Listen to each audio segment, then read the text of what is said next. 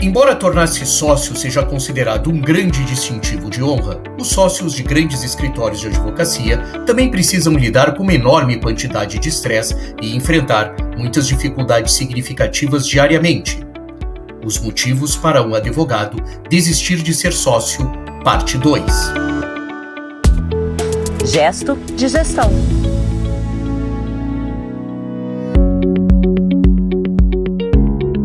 Olá, bom te encontrar por aqui no nosso Gesto de Gestão. É a terceira temporada do nosso podcast, que tem aí a criação do nosso amigo, que é jornalista, especialista em gestão legal, André Porto Alegre, que está comigo aqui praticamente cada 15 dias. Em breve, pelo a, a empresa está querendo que a gente passe esse, esse podcast para ser mensal, é, é, é, semanal, André, mas aí eles precisam melhorar o cachê, né? Você não acha? Não, sem dúvida, sem é, dúvida. É, Inclusive, é. Isso, é um, isso é um pleito, porque a equipe cresce, né, Lupe? Olá, cresce. ouvintes, olá, Lupe, olá, Daniele, tudo bem? Tudo jóia. Oi, Lupe. Oi, André. Olá. É, agora a Dani tem uma vaga na garagem, tudo isso começa a custar mais caro pro pro, pro podcast. Mas brincadeiras à parte, falamos todos, graças à gripe aqui do tio Alelupe, falamos cada um de nossas casas, mas em breve estaremos de volta aqui aos, nos estúdios da Compasso Colab. Muito bem, todos apresentados, todos felizes. Hoje é dia 19 de abril, dia do índio, como nos lembra a Baby Consuelo, todo dia era dia de índio. Mas vale aqui a nossa salvação esses povos originários que compõem a essência do Brasil. E o aniversário de Roberto Carlos, para quem o gesto de gestão também manda os parabéns. É, o rei tá firme, forte e sacudido. Mas vamos aos fatos. André, hoje terminamos aquela jornada que tem o propósito de desanimar os pretendentes a sócios de um escritório de advocacia.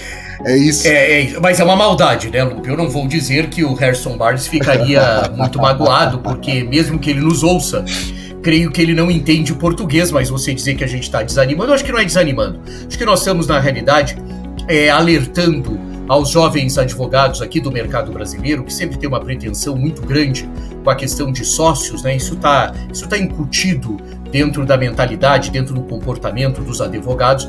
Eu acho que é interessante o que o Barnes coloca, que na realidade são três aspectos né, que eu quero destacar antes da gente continuar com aquela listagem que começamos no último episódio, que falava sobre os motivos pelos quais um advogado pode desistir de ser sócio.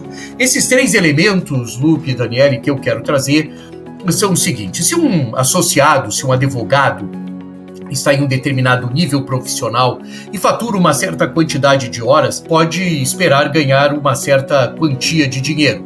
Não é assim com os sócios. Os sócios, na realidade, nunca sabem quanto é que vão ganhar. Se o escritório estiver indo bem, é um, é um outro ponto, e o associado estiver ocupado e não for muito sênior, ele manterá o seu emprego. Também não é assim com os sócios que serão cobrados sempre, como nós vimos no último episódio, de resultados sempre diferentes e tendenciosamente superiores aos resultados que ele havia conquistado no último período. E por fim, se o associado estiver em uma área de atuação ativa e tiver boas credenciais, ele pode conseguir outra posição sem muita dificuldade.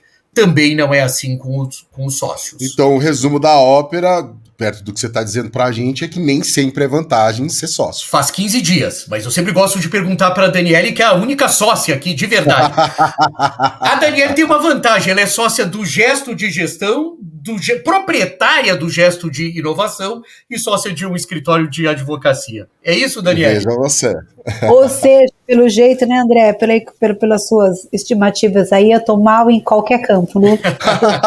não tem vantagem nenhuma, é só desvantagem. A gente não tem empregabilidade, tem que trazer mais negócio, é, a agenda, a cobrança é maior, enfim. É, é exatamente. Mas brincadeiras à parte. Ah, ele ainda confirma, e Lupe, ele ainda confirma exatamente isso. Eu ia falar brincadeiras à parte, mas não, ele mas fala. que não é, né? Ele falou sem entender o recado, exatamente porque, Porque nós estamos, na realidade, Daniele, desde a semana, desde o último episódio, há duas semanas atrás, Uh, hoje o Lupe nos lembra que é dia 19 de abril, né? Já até fez as menções todas. Eu acho que o Lupe está querendo audiência, viu, Daniel? Porque essa coisa de mandar mandar parabéns para Roberto Carlos é uma, né? Eu não sei se o especial do, do final do ano do gesto de gestão, daqui a pouco o Lupe encasqueta e. Então, é. Né? Pois é, né? Mas eu acho que eu falo exatamente isso, Daniele, porque é o que nós falamos desde, desde o último episódio, são as pressões, né? Por exemplo, Daniele, tem a pressão para encontrar clientes onde não haja conflito, né? Hoje é uma hoje é uma questão muito forte, principalmente nos, nos, grandes mercados da advocacia mundial, a questão do conflito. Né? Muitos sócios de grandes escritórios de advocacia passam algumas décadas ou mais cultivando relacionamentos com grandes clientes e quando os encontram, né, e quando são contratados por eles, se deparam com diversos conflitos que impedem o escritório de aceitar esses clientes. Às vezes, os sócios são até solicitados a eliminar certos clientes, porque o escritório de advocacia quer trazer um outro cliente ou por conta do conflito motivado. Essa é uma questão que nós já tratamos aqui no Gesto de Gestão. Há um episódio onde a gente trata sobre o conflito, que com a questão das consolidações, tanto dos clientes como dos escritórios, é um cenário bastante realista. Uma outra situação é a pressão para ter uma boa presença na comunidade fora do trabalho, né? Muito mais do que para os associados, os sócios e a Daniele vive isso, eu tenho certeza. Os sócios estão sob pressão para ter uma boa reputação em suas comunidades e fora do trabalho. E, geralmente, isso, do ponto de vista institucional. Isso é encarado que serve para gerar negócio e muitos se voluntariam, muitas vezes, para participar de comitês e assumir funções de liderança fora do trabalho. E isso toma muito tempo e cria uma pressão constante para ser visto. Eu até vou usar um termo, viu, Lupe, que é um termo que eu gosto bastante, tenho gostado bastante e que acho que faz muito. Eu estou preparando alguns episódios daqui para frente que vão falar sobre ecossistemas, né? Então, o ecossistema da advocacia, no que diz respeito da perspectiva dos sócios, é um ecossistema que exige dos sócios, além do que, do que ele trabalha no escritório, além de todas as atribuições que ele tem, de ter a questão de uma presença mais institucionalizada ou na universidade, ou escrevendo artigos, ou escrevendo livros, ou em comitês. Então, existe uma, uma coisa muito forte uh, sobre isso, que não deixa de ser um ônus para o sócio. É importante, é, acho que esse nível de consciência, né? Porque, por um lado, às vezes muitos advogados são muito bons tecnicamente, e aí chegam né, na, nessa cadeira de sócio e se veem um pouco obrigados por outras demandas a abandonar um pouco aquelas, às vezes, colocar a mão na massa ali operacionalmente, né, para executar o trabalho jurídico e ficam mais às vezes nas funções de gestão, na função de captação de clientes ou de representações institucionais, como o André colocou. E aí, somente na profissão jurídica, que é uma profissão né, que a maioria acredita que ela, ela, né, ela se forma para ser um trabalho intelectual e de produção intelectual e menos uma formação focada em gestão, né, uma, uma, uma, de empreendedorismo, de gestão, a gente vê pouco essas pautas no universo jurídico, né? Não tem aula sobre isso, não tem formação sobre isso, então eles chegam técnicos, né, no, escritório, chegam às vezes à cadeira de sócios muito focados na sua questão técnica, mas são exigidos realmente outros papéis complementares. Então, às vezes é difícil equilibrar todos esses pratinhos, todos esses papéis são necessários, ou às vezes há um desconforto desse advogado muito técnico de abandonar um pouco o seu lado técnico e deixar tempo para essas outras atividades que têm que ser desempenhadas. Então, acaba tendo um pouco de uma renúncia, né?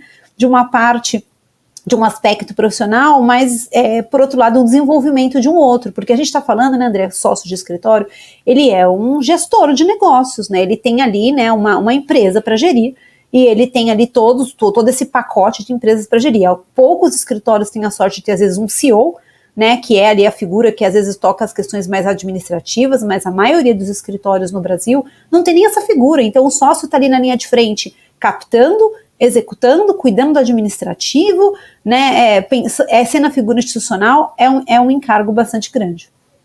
Sem dúvida. Agora você vê, né? O Barnes demorou, fez. São dois episódios. O Barnes demorou um tempo para escrever tudo isso, Lupe, e a Daniele resumiu tudo brilhantemente da seguinte maneira: nível de consciência de renúncias. Eu acho isso assim, eu, a síntese a síntese desses dois últimos episódios. Quer dizer, quando a gente fala de ser sócio, nós temos que ter um nível de consciência das renúncias que o advogado vai ter que fazer. Brilhante, Daniele. Obrigado, que é muito melhor, inclusive, do que as pressões, que é a, a, a terminologia que o Barnes usa, Lupe, né? É, É, é, inclusive, de, nossa, Dani, para variar, marca golaço de bicicleta, de letra, né? Aqui no, no de gestão. Em cima do que você acabou de dizer sobre questão de pressão, a gente estava vendo aqui, por exemplo, que é, o, o Barnes cita justamente isso em permanecer um sócio de capital, né? Os sócios de capital que não performam podem se tornar sócios de não capital se perderem negócios significativos. E aí é muito comum que os escritórios de advocacia retirem a participação de capital e os sócios quando não estão trazendo negócios, né? Da, né? E isso, André e, e Dani, acaba sendo extremamente, altamente embaraçoso para os sócios quando ocorre, né? É muito constrangedor, Lupe, você tem razão. Quer dizer, quando você perde o status, a gente não tem muito essa, essa vivência no Brasil, porque esses sócios acabam sendo eliminados, na verdade, das estruturas. Mas todo mundo sabe que ele foi eliminado. Quando eu falo eliminado, estou falando no melhor, uh, quer dizer, desde quando. Uh, uh, o conceito de eliminação pode ser interessante, mas enfim, eles acabam eles acabam uh, uh, uh, saindo quando perdem determinadas carteiras, etc e tal, há um processo de descontinuidade. É muito constrangedor, mas demonstra o grau de maturidade dos escritórios nos Estados Unidos e a preocupação com a performance, assim como a pressão para se tornar um sócio de capital, ou seja, se o associado, se o advogado achou que estava num nível de carreira para se tornar sócio de capital, ele pressiona sobre isso, é o sócios equity, né, o que a gente chama de equity, ao ele não performar mais, ele é eventualmente eh, descontinuado, convidado a se retirar, palavra que eu usei eventualmente um pouco forte, peço escusas, eliminado. Agora, isso é maturidade da empresa.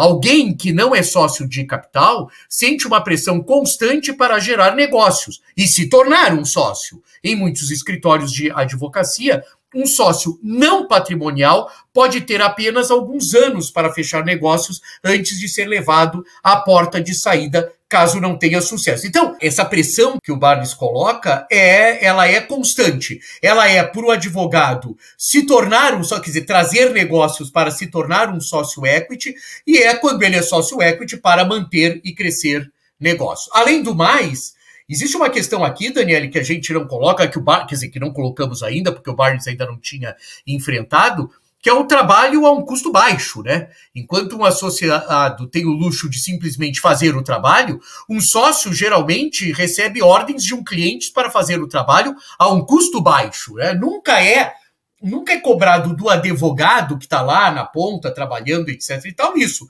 é cobrado do sócio. Além disso, ele sabe que o trabalho futuro de um cliente geralmente dependerá da capacidade do sócio de manter os custos baixos. E no mercado brasileiro isso é verdadeiro, diante inclusive da grande concorrência, né, Daniele, que nós temos na advocacia nacional. Então, sempre os custos é um fantasma aí assombrando os sócios.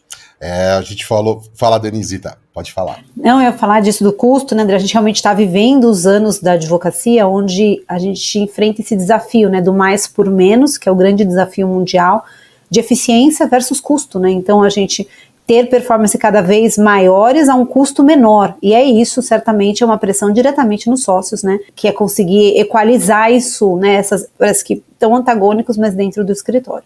Mas aí eu quero trazer, Lupe, dentro dessa fala que a, que a Daniele faz, que eu acho interessante, que é nós encontrarmos outros diferenciais que não estejam no preço, né, Daniele? Eu acho que a advocacia brasileira, de uma certa maneira, se acomodou com uma coisa, gosta de reclamar do preço dos outros. Eu sempre acho muito curioso isso, né? Ah, tá aviltando. Um dia desse eu vi uma coisa, eu vou colocar aqui, eu sei que é um pouco delicado.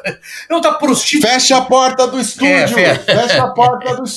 Não, é o seguinte, tá prostituindo o mercado, né? Como assim prostituindo o mercado? O que, que é isso? Da onde? Primeiro, qual é a, qual é a referência de, de custos da atividade eh, elencada para essa comparação? Né? Quer dizer, o que, que é prostituir o mercado? É fazer um preço baixo? Mas só faz preço baixo quem sabe fazer preço baixo, né? Porque a gente se vitimiza, Lupe. Eu acho que isso, Daniel, os escritórios acabam se vitimizando e taxando, né? Criando um estigma para os escritórios que podem oferecer, às vezes, custos, quem sabe. E se eu falasse que ao invés de prostituição é eficiência? E se eu falasse que se ao invés de prostituição é uh, uh, uma boa gestão? E se eu falasse se ao invés de prostituição é uma interlocução interessante com o cliente, é um diferencial relevante para o cliente, é um posicionamento, porque senão se tudo fica preço, se tudo fica preço, não tem saída, não, não haveria nem a necessidade, e pelo amor de Deus, não levem a sério o que eu vou dizer, nossos ouvintes, o gesto de gestão, o gesto de inovação, porque tudo ficaria restrito ao preço. Mas me alonguei, Lupe, desculpa, sei que você, no padrão gesto de gestão de qualidade. Não, você, você acabou de. Inclusive, eu ia fazer um comentário aqui que você acabou de, de resumir muito bem, né? Eu, eu até pensei numa brincadeira, já que a gente falou do Roberto Carlos, é que assim, pô, bicho, muitas emoções, hein? Tem uma... Ó, é, é, eu ia falar assim, só falta você dizer que tem pressão para executar trabalho ao custo alto. Né? Você acabou de falar sobre questão de preço, todo mundo reclama de preço, que ao enfrentar a pressão dos clientes para trabalhar a baixo custo, a maioria dos escritórios de advocacia também pressiona os parceiros a trabalhar um custo alto. Né? Muitos escritórios de advocacia estão constantemente aumentando as taxas de cobrança dos sócios, e isso torna cada vez mais difícil para os sócios manter o trabalho, né, André? É isso aí, é exatamente isso. Você coloca bem, eu não preciso dizer uh, uh, mais nada, você foi exatamente. Uh, na, uh, no núcleo da questão, né? E é isso mesmo, assim como a pressão para estar do lado certo da gestão, né? Uma outra pressão, isso é uma coisa curiosa que o Barnes coloca, que é o lado certo da gestão. Em muitos grandes escritórios de advocacia, a remuneração e outras questões importantes que afetam os sócios são decididas por comitês. Os sócios sentem muita pressão política para ficar do lado certo da gestão e das pessoas que tomam essas decisões. A maioria dos sócios está constantemente fazendo o que pode para cair nas boas graças de vários tomadores de decisão dentro da empresa. Eu queria colocar isso, Lupe e Daniele, porque às vezes se é um pouco ingênuo nas questões, eh, eh, se é ingênuo ou, ou às vezes forçosamente ingênuo nas questões políticas dos grandes escritórios. Quer dizer, nos grandes escritórios de advocacia há política, e esse A é com H. A política existe sim, o lado certo da gestão, sim, é um campo a ser observado. Os comitês, sim, são montados sob o ponto de vista político, e às vezes eu vejo os advogados um pouco assim, forçosamente ingênuos, uh, elencando questões como qualidade, etc e tal, excelência, e numa estrutura, quando você tem 200, 300, 400 advogados e alguns escritórios brasileiros né, uh, possuem esse número, com um número de sócios bastante grande também, você vai ter uma questão política colocada, né? Tem uma outra pressão que o Barnes gosta de colocar, é a pressão para treinar os outros, né? Nós já tínhamos visto, acho que no último episódio, uma coisa é, é, parecida com isso, né? O treinamento. E aí a gente identifica, às vezes, sócios que não têm a menor capacidade de treinar absolutamente ninguém, porque isso também é uma verdade. E aí o que se leva em conta, Daniel, eventualmente, é se quem não sabe treinar teria condições de ser sócio. Pois é. Ô, ô, André, eu acho curioso que o Barnes relata 21 pressões, né? Então faltam três aí. Quais são, André? Bom, as três últimas, só pra gente não se alongar, mas que eu acho interessante, são, e isso é uma coisa que nós estamos vivendo na advocacia brasileira, é os custos herdados do escritório, né? Muitos escritórios de advocacia têm enormes custos herdados. Esses custos podem incluir uh, pensões de sócios que já se foram, salários muito altos de sócios que foram negociados em tempos melhores do escritório, escritórios que não estão mais em uso, né? Quer dizer, locais aonde você tem essa parte física durante uma época foi bastante tratado. Isso é uma coisa curiosa que sempre quando você se torna. Ah, é um alerta, na realidade, Daniel, que o Barnes faz, que é o seguinte: quando você se torna sócio de um escritório, você herda uma série de coisas que você não sabia, né? Que você não conhecia. Então, é bom ficar atento sobre isso também. Uh, contratar e manter bons associados, ele na realidade ele repete um pouco essa questão. Nós já abordamos isso da última vez. Ele só volta a esse, a esse tema, né? Que eu acho que é, é um tema interessante. E por fim, uma das questões mais sérias que afetam os sócios é que quanto mais dinheiro eles ganham, mais o seu estilo de vida cresce para acomodar esses gastos. E à medida que seus requisitos de renda aumentam, eles começam a se sentir presos e precisam ganhar sempre uma certa quantia, ano após ano, para pagar por esse estilo de vida. É, isso é o que o Barnes chama de algemas de ouro, que impedem é, de muitas vezes saírem dos lugares onde se encontram e tentar algo diferente. O que, até de uma certa maneira, e a Daniele sabe disso, poderia ser interessante. Às vezes a gente vê, às vezes nós observamos sócios de escritórios de advocacia que permanecem durante um tempo. Eu se acomodar mesmo em alto padrão, né? Porque a gente sempre coloca, também é uma figura, tá que nem a prostituição, né? A gente sempre coloca, ah, se acomodou, e aí sempre parece uma coisa, o cara pode se acomodar muito bem também em uma determinada situação. E aí ele também, de uma certa forma, podia estar contribuindo, né, Daniele, com o negócio de uma maneira diferente, às vezes até tendo propostas um pouco diferenciadas. Acho que dois comentários desse último ponto, André. Às vezes a gente vê, né, muitos discursos de sócios, né, de gastos que eles precisam incrementais na sua rotina, justificando isso na própria função né, de sócio de um escritório. Ah, eu preciso frequentar o golfe, eu preciso frequentar o X lugar, porque ali eu faço a captação dos clientes. Então, ali você vai elevando esse padrão, né? Frequentar o clube X específico, porque ali tem os clientes. Então, às vezes, é uma certa justificativa, né, desse aumento de, de gastos em, em relação à sua função.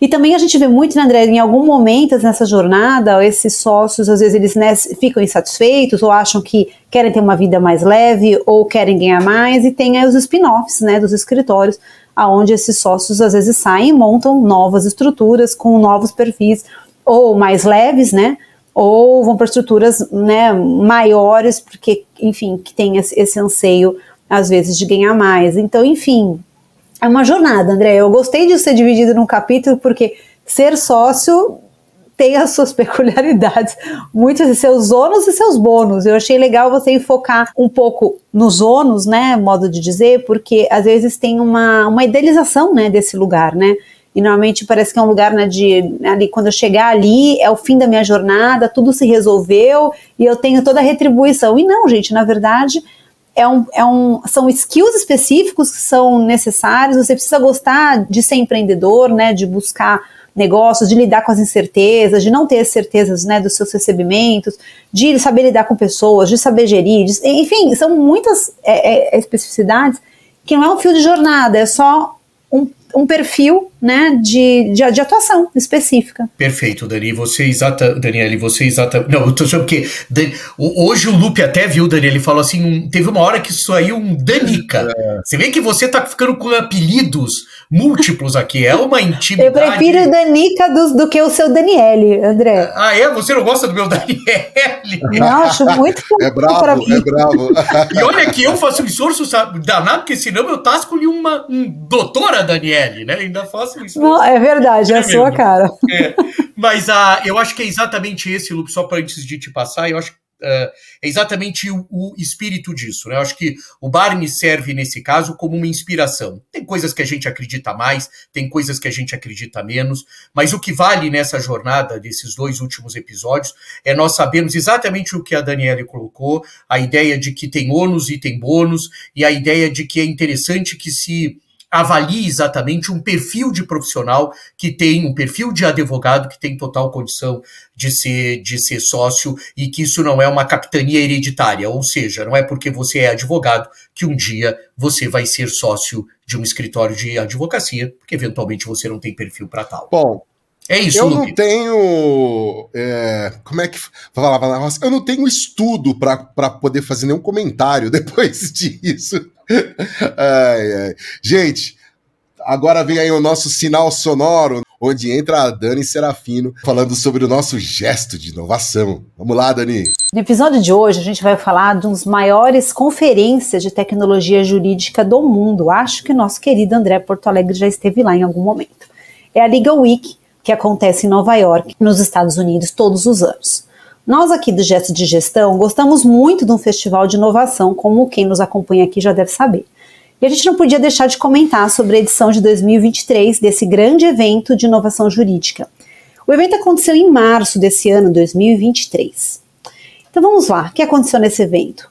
Durante a conferência, líderes do setor jurídico, empresas de tecnologia, escritórios, departamentos jurídicos, representantes desses departamentos jurídicos se reuniram né, nesse evento, na Legal Week, para discutir tendências, inovações e desafios do nosso mercado. Durante essa semana, essa week, foram realizados painéis, palestras, workshops, feiras de startups, enfim, tudo isso com o objetivo de promover o debate e a troca entre os profissionais do ecossistema jurídico. Acompanhar um evento como esse é muito importante para a gente entender as tendências de inovação do mercado jurídico. E é interessante também a gente ter essa percepção da trilha que nós temos caminhado na transformação do setor jurídico. Então, por conta disso, eu gosto muitas vezes de fazer esses recaps, né? Vou chamar aqui, que a gente recapitular o que, que tem acontecido nos últimos eventos, antes a gente chegar no evento daquele ano. Né? Porque assim a gente consegue perceber se o que tem sido falado nesses eventos, na minha opinião, é relevante ou não, se já aconteceram ou não, se são tendências confirmadas ou não. Então, fiz um pouco aqui um estudo, lição de casa, para a gente verificar as principais tendências que foram apresentadas nos últimos cinco anos da Legal Week. E aí, começando o nosso túnel do tempo, em 2018, né? A inteligência artificial e o blockchain foram temas quentes de discussão nesse ano. O foco do assunto de inteligência artificial era ainda como essa tecnologia poderia ajudar os advogados a automatizar suas tarefas de rotina. Então era um pouco bastante focado nas atividades acessórias do advogado, pensando em as tarefas repetitivas que poderiam ser automatizadas e poder, de uma certa forma, também melhorar a análise de dados. E aí também em 2018 foi falado do blockchain, né? E ele foi visto como um tipo de solução para questões de segurança de dados e de privacidade. E aí, seguindo, caminhando aí na nossa linha do tempo, 2019 foi enfocado nesse evento sobre o uso da tecnologia para melhorar a eficiência de processos de e-discovery. Aqui no Brasil a gente não tem tanto familiaridade com esse termo e nem tem muito esse serviço, mas nos Estados Unidos ele é muito forte o e-discovery. Também em 2019 começaram a se falar sobre os impactos da inteligência artificial na profissão jurídica. E aqui a gente começa a sentir nesse evento algumas falas de preocupação com o impacto dessa tecnologia na atividade core do advogado. Bom, 2020, todo mundo sabe, ano de pandemia, de Covid-19, e a pauta não poderia ter sido outra no evento, foi o trabalho remoto e a gestão das equipes jurídicas com o trabalho remoto. 2021 ainda se falou de pandemia e de trabalho remoto e esse novo way of work né, dos escritórios e aí essas, esses trabalhos híbridos, presenciais, toda essa polêmica em relação a esse assunto, mas também se focou na tecnologia para melhorar a eficiência operacional. E aí chegamos 2022, ano passado, a tecnologia ainda continuou como protagonista, mas o foco desse ano foi um aumento da eficiência na gestão de contratos. Se falou muito sobre contratos e um pouco do olhar ainda sobre o trabalho híbrido nos escritórios e nos departamentos jurídicos. Mas aí, terminando nossa linha do tempo, chegamos né, ao nosso ano atual, 2023.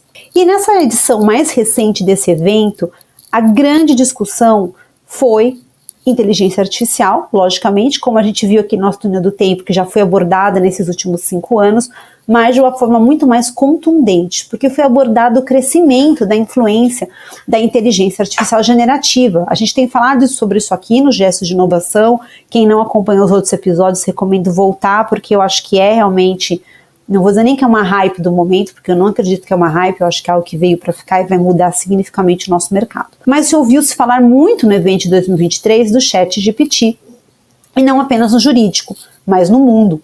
E não apenas nas gerações futuras, mas agora. Então, estava se falando do impacto que a inteligência artificial vai gerar no trabalho jurídico. Estava se falando sobre o impacto que está acontecendo agora, no presente. Né? Então a discussão ela envolveu toda essa reflexão que ela é muito significativa para a entrega dos serviços jurídicos no dia a dia dos trabalhos dos profissionais. A constatação de que a inteligência artificial não é uma hype no direito, ou seja, uma moda passageira, mas que ela veio para ficar e terá profundos impactos na profissão jurídica, foi ressaltada por muitos dos palestrantes. Muitas empresas de tecnologia também estavam no evento e já sinalizaram que estão adotando a inteligência artificial em seus produtos.